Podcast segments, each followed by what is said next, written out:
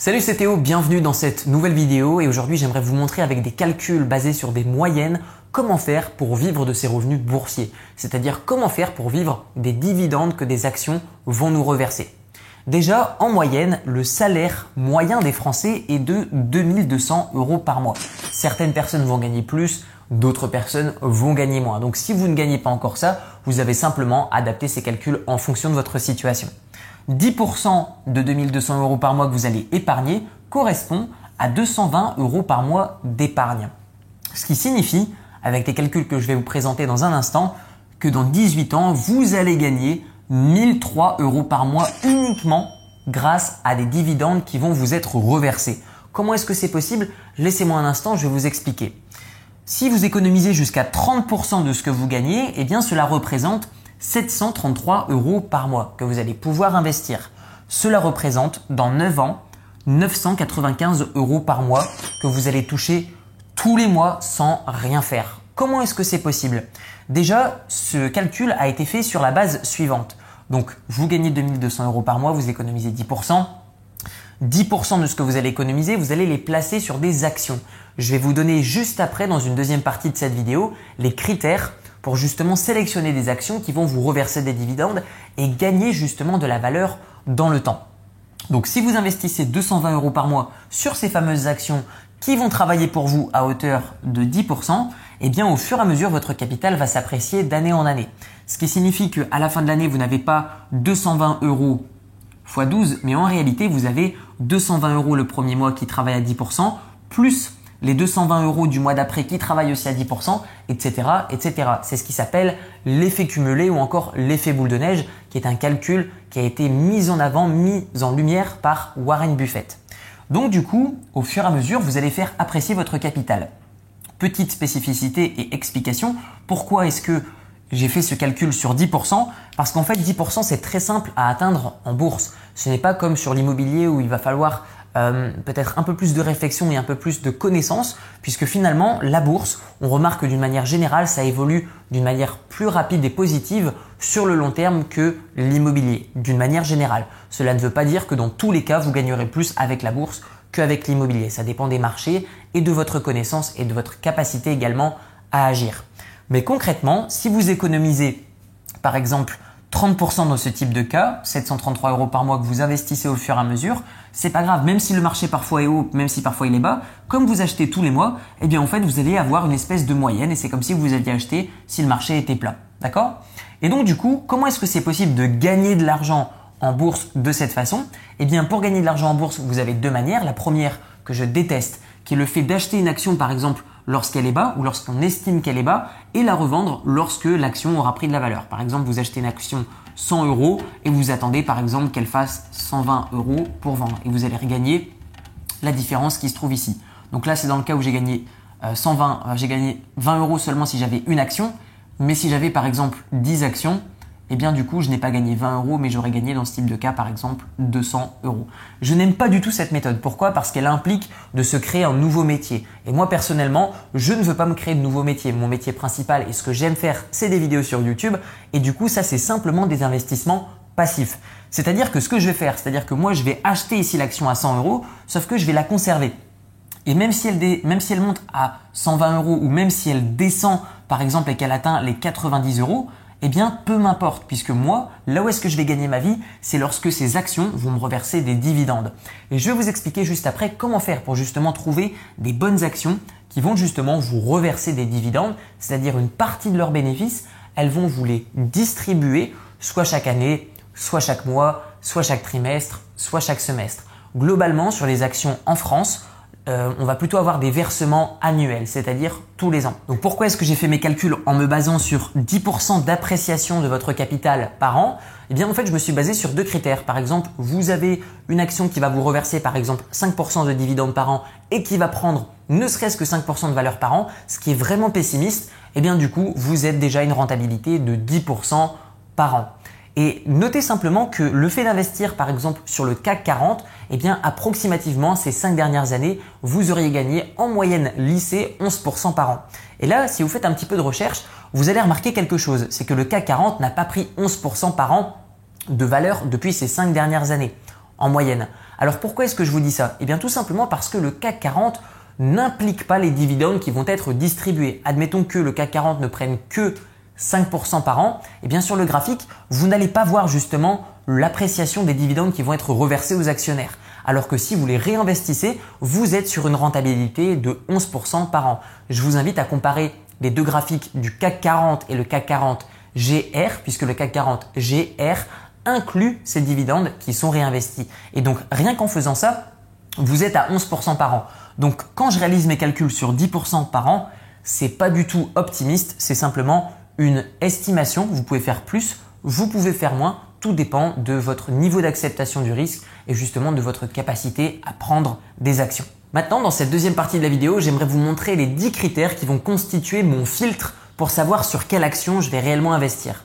J'aimerais également vous montrer qu'est-ce qu'un planning de distribution de dividendes et comment faire pour vous organiser pour recevoir des dividendes tout au long de l'année. Et enfin, je vous donnerai meilleurs conseils pour quelqu'un aujourd'hui qui démarre, qui n'a jamais investi en bourse, comment faire pour démarrer dans l'action? Eh bien déjà, les 10 critères, quels sont-ils? Le premier critère, ça va être de comprendre l'activité de l'entreprise sur laquelle vous allez investir. Si vous investissez dans les biotech de recherche de je ne sais pas quoi, c'est un truc à la Harry Potter, on ne comprend pas tellement que c'est compliqué, n'investissez pas dessus. À l'époque, Warren Buffett n'a pas investi sur les actions qu'il ne comprenait pas, surtout quand il y a eu le boom technologique. Donc n'investissez pas tant que vous ne comprenez pas ce que fait réellement l'entreprise. Deuxième critère, où sera l'entreprise dans 10 ans? Est-ce que l'entreprise va toujours exister? Par exemple, à l'époque, lorsque Facebook, Instagram, etc. est arrivé, eh bien du coup tout le monde s'est dit waouh mais quelle révolution, c'est incroyable. Mais avec un petit peu de recul, est-ce qu'on est sûr que dans 10 ans, est-ce qu'on a confiance dans cette action pour se dire dans 10 ans ça marchera toujours autant? Personnellement, j'aime investir sur des actions qui ont des entreprises qui ont des activités ennuyantes. Pourquoi? Parce que je suis sûr que dans 10 ans ça existera toujours. Par exemple, Rolex, je suis sûr que ça existera dans 10 ans. Je sais que euh, investir sur par exemple de l'essence, dans 10 ans, ce sera toujours sûr. Et encore, si on a un doute, par exemple par rapport aux voitures électriques, etc., on peut se poser des questions. Mais selon moi, euh, l'avenir du pétrole a encore pas mal d'années devant lui. Donc, dans 10 ans, est-ce que vous voyez toujours cette action exister? Troisième critère, est-ce que l'entreprise verse des dividendes depuis plus de 5 ans de manière stable?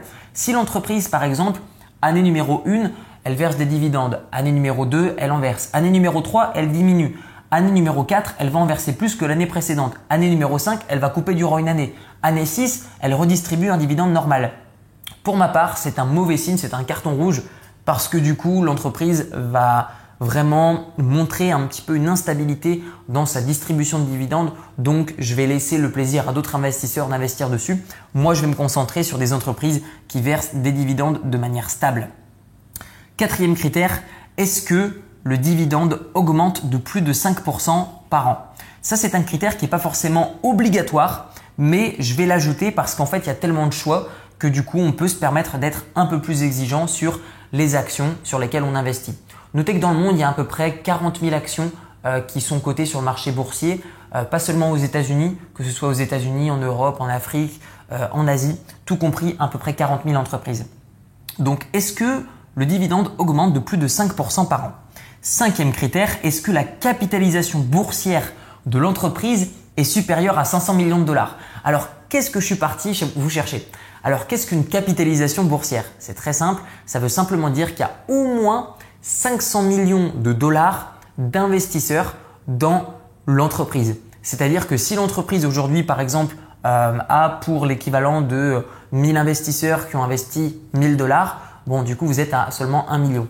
Donc, du coup, concentrez-vous plutôt sur des entreprises qui sont extrêmement solides, qu'on va appeler too big to fail, entre guillemets, des entreprises trop grosses pour échouer. Par exemple, l'année dernière, j'ai réalisé un gros coup parce que j'ai investi sur une entreprise de recyclage des eaux dans les pays d'Amérique latine. C'est une entreprise qui non seulement a une activité que je comprends, dans 10 ans je la vois toujours recycler de l'eau, les dividendes vont augmenter, il y a des dividendes stables depuis 5 ans et surtout il y a une capitalisation boursière qui était donc légèrement inférieure, mais surtout elle avait 30 000 employés à l'intérieur, c'est-à-dire qu'elle était trop grosse pour pouvoir être fermée du jour au lendemain et surtout que l'activité est nécessaire au bon fonctionnement du pays. Donc du coup j'ai investi sur une action comme ça l'année dernière et du coup j'ai pris 70% en l'espace de deux semaines vu qu'il y a eu un refinancement public. Mais bon, ça c'est autre chose. Sixième critère. est-ce que l'entreprise réalise plus de 13% de marge avant impôt? Et ça, c'est très important. Pourquoi avant impôt? Et pourquoi 13% 13% parce que j'estime que c'est plus ou moins ça qu'une entreprise va avoir besoin, même si elle est endettée, pour euh, venir subvenir au remboursement d'une dette, plus le fait de distribuer toujours des dividendes de manière stable. Et pourquoi avant impôt? Je vous prends un exemple très simple, le cas de Apple. Apple est une entreprise qui, aux États-Unis, vont être fortement taxée. Mais sur quoi? Sur les bénéfices. Cependant, Apple, par exemple, aux États-Unis, va être imposé, admettons, je ne connais pas les taux exacts d'imposition, mais admettons qu'ils sont imposés à 25% sur leurs bénéfices. Admettons qu'ils se mettent, par exemple, énormément de fausses charges avec des entreprises, par exemple, qui vont être situées dans des paradis fiscaux. On va prendre, par exemple, pour ne, allez, on va dire Hong Kong, par exemple, ok? Donc du coup, Apple qui est imposé à 25% sur ses bénéfices, admettons qu'il se met à 0 euros de bénéfices ou dollars, peu importe, parce que du coup, il va créer des entreprises un petit peu miroirs qui vont pas réellement avoir une activité fondée dans un autre pays. Et eh bien du coup, ils vont remonter leurs bénéfices dans une holding qui va être par exemple à Hong Kong ou ailleurs, peu importe. Et du coup, ils vont reverser en fait euh, plus tard euh, les dividendes parce que là, admettons que les États-Unis euh, ils vont changer l'imposition et qu'ils vont la diminuer par exemple à 20%. Et eh bien du coup, ils vont redistribuer les bénéfices de l'entreprise qu'ils ont remonté à Hong Kong, ils vont les redistribuer aux États-Unis, sauf que ce sera 20% et non plus 25%. Donc finalement, tous ces montages fiscaux brouillent un petit peu l'analyse. Donc du coup, moi, je regarde simplement la, marge bénéficiaire avant impôt. Septième critère. Est-ce que l'entreprise est endettée à moins de 110% de sa capitalisation boursière? C'est-à-dire que par rapport à ce qu'elle détient, par rapport également à ses fonds propres, par rapport à tout ce qu'elle détient d'un point de vue euh, patrimoine de l'entreprise. Ça peut être les salariés, ça peut être les locaux, ça peut être les fonds, la trésorerie, tout de A à Z. Est-ce qu'elle est endettée de moins de 110% Pourquoi moins 110% Tout simplement parce que on peut s'endetter jusqu'à 110%, principalement par exemple Apple encore une fois qui durant une année, je crois que c'était en 2016 où ils avaient remonté en fait tellement d'argent en fait dans des holdings que du coup l'entreprise aux États-Unis Apple était endettée à 110%. Comment est-ce que c'est possible? Parce qu'en fait, ils voulaient conserver un dividende qui était stable, donc du coup, ils ont emprunté de l'argent auprès euh, de banques aux États-Unis pour distribuer le dividende. Donc l'entreprise Apple aux États-Unis était endettée. Cependant, ils avaient des, milliards et des milliards dans des paradis fiscaux qu'ils ont ensuite fait remonter. Donc d'un point de vue du calcul, c'était beaucoup plus rentable pour eux d'emprunter de l'argent plutôt que de payer des taxes. Ensuite, huitième critère, le résultat net de l'entreprise doit être en hausse depuis 3 ans. C'est-à-dire que l'entreprise doit réaliser de plus en plus de bénéfices depuis 3 ans. Neuvième critère, est-ce que la valeur de l'entreprise évolue positivement de plus de 5% depuis 5 ans? Puisque ce n'est pas parce qu'on investit sur des actions qui nous reversent des dividendes qu'on ne peut pas non plus profiter de l'effet de prise de valeur de l'action. Par exemple, vous aviez investi il y a de ça 5 ans sur Apple, sur Berkshire Gateway, sur euh, Nike, etc., sur Starbucks notamment, sur Tesla, eh bien, il y a de ça 5 ans, vous auriez pris beaucoup plus que 5%. Donc du coup, il est important de regarder également si vous prenez de la valeur sur les actions sur lesquelles vous investissez. Et enfin, un critère un peu technique, vous n'avez pas besoin de savoir précisément à quoi il correspond, mais concrètement, un PER entre 3 et 14, ça correspond, c'est un calcul en fait, c'est un indicateur qui vous permet de savoir que vous n'achetez ni trop pas cher l'action ni trop cher l'action. Pourquoi est-ce que c'est intéressant de ne pas acheter pas assez cher? Enfin, d'acheter pas assez cher. C'est dangereux, pourquoi? Parce que du coup, cela peut signifier que l'entreprise est trop, trop récente, trop instable. À l'inverse, un PER au-dessus de 14 voudra signifier que vous payez trop cher l'action comparément à sa valeur, comparément à ses actifs. Donc si vous respectez ces 10 critères, vous aurez selon moi d'excellents résultats en bourse. Cependant, notez que je ne suis pas un professionnel ni un conseiller de l'investissement. Euh, je suis simplement un particulier qui vide ses investissements à 100% même plus. Et donc du coup, ce que je vous montre là, c'est vraiment au cas par cas. Il n'y a pas seulement ces critères. Mais ces 10 critères vont couvrir 99% des risques que vous pourriez euh, avoir en investissant sur des actions. Maintenant, voyons le calendrier de distribution. Qu'est-ce que c'est que ça? Certaines actions, par exemple Total, va distribuer par exemple une fois par an ou trois fois par an ou quatre fois par an des dividendes. Par exemple Total va distribuer, admettons que Total c'est en rouge, eh bien il va distribuer ici un dividende en janvier, février, en mars. Il va distribuer par exemple un dividende par exemple en juillet et un autre par exemple en septembre. Ok? Maintenant, il est intéressant de trouver donc du coup une autre action qui elle va distribuer des dividendes par exemple soit une fois par an ou soit quatre fois par an, mais à d'autres mois de l'année. Ici par exemple, là et là. Ok? Et donc du coup en fait le but de ce jeu c'est vraiment d'investir donc sur des actions qui vont vous distribuer des dividendes de manière, de manière séparée. Et donc du coup, en faisant ça, eh bien vous allez arriver à avoir un planning de distribution de dividendes où ça va tomber tous les mois, tous les mois, tous les mois. Donc même si les actions ne distribuent pas des dividendes tous les mois, ce qui est surtout le cas aux États-Unis, eh bien du coup, euh, c'est pas grave puisque vous allez pouvoir investir sur des actions qui vont vous reverser des dividendes à des moments spécifiques dans l'année, soit sous forme de semestre, soit sous forme de trimestre. Et donc du coup, c'est comme ça que vous allez pouvoir toucher des dividendes tous les mois. Enfin, quelle est l'action que je recommande à quelqu'un qui démarre en bourse avant de prendre en compte tous ces critères? D'ailleurs, si vous voulez vraiment savoir vraiment beaucoup beaucoup plus sur l'investissement en bourse, j'ai réalisé une série de 4 vidéos sur YouTube, même pas besoin de mettre son email. Je vous mettrai le lien dans la description de la vidéo et sur l'écran de fin, la vidéo euh, de cette première série enfin la première vidéo de cette série va s'afficher. Sinon, vous avez le lien dans la description de la vidéo. Et pour quelqu'un qui démarre à partir de zéro, ce que je recommande, c'est de s'entraîner sur un compte de démonstration. Donc également dans la description de la vidéo, vous trouverez un lien sur lequel vous inscrire sur une plateforme. C'est une plateforme que je recommande pas forcément pour réellement poser de l'argent pour investir, mais par contre, c'est une excellente plateforme pour avoir un compte d'investissement de démonstration qui va vous permettre d'être à l'aise et de vous familiariser avec les outils pour investir en bourse que ce soit le fait de passer un ordre d'achat, un ordre de vente, comment fonctionnent les outils, par exemple les effets de levier, faites attention à ça. Moi, je recommande vraiment de vous entraîner d'abord avec du capital fictif.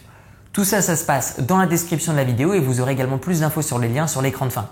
Merci pour votre attention. Dites-moi également ce que vous pensez de cette stratégie dans les commentaires de cette vidéo et on se retrouve de l'autre côté et je vous souhaite un bon entraînement. Ciao ciao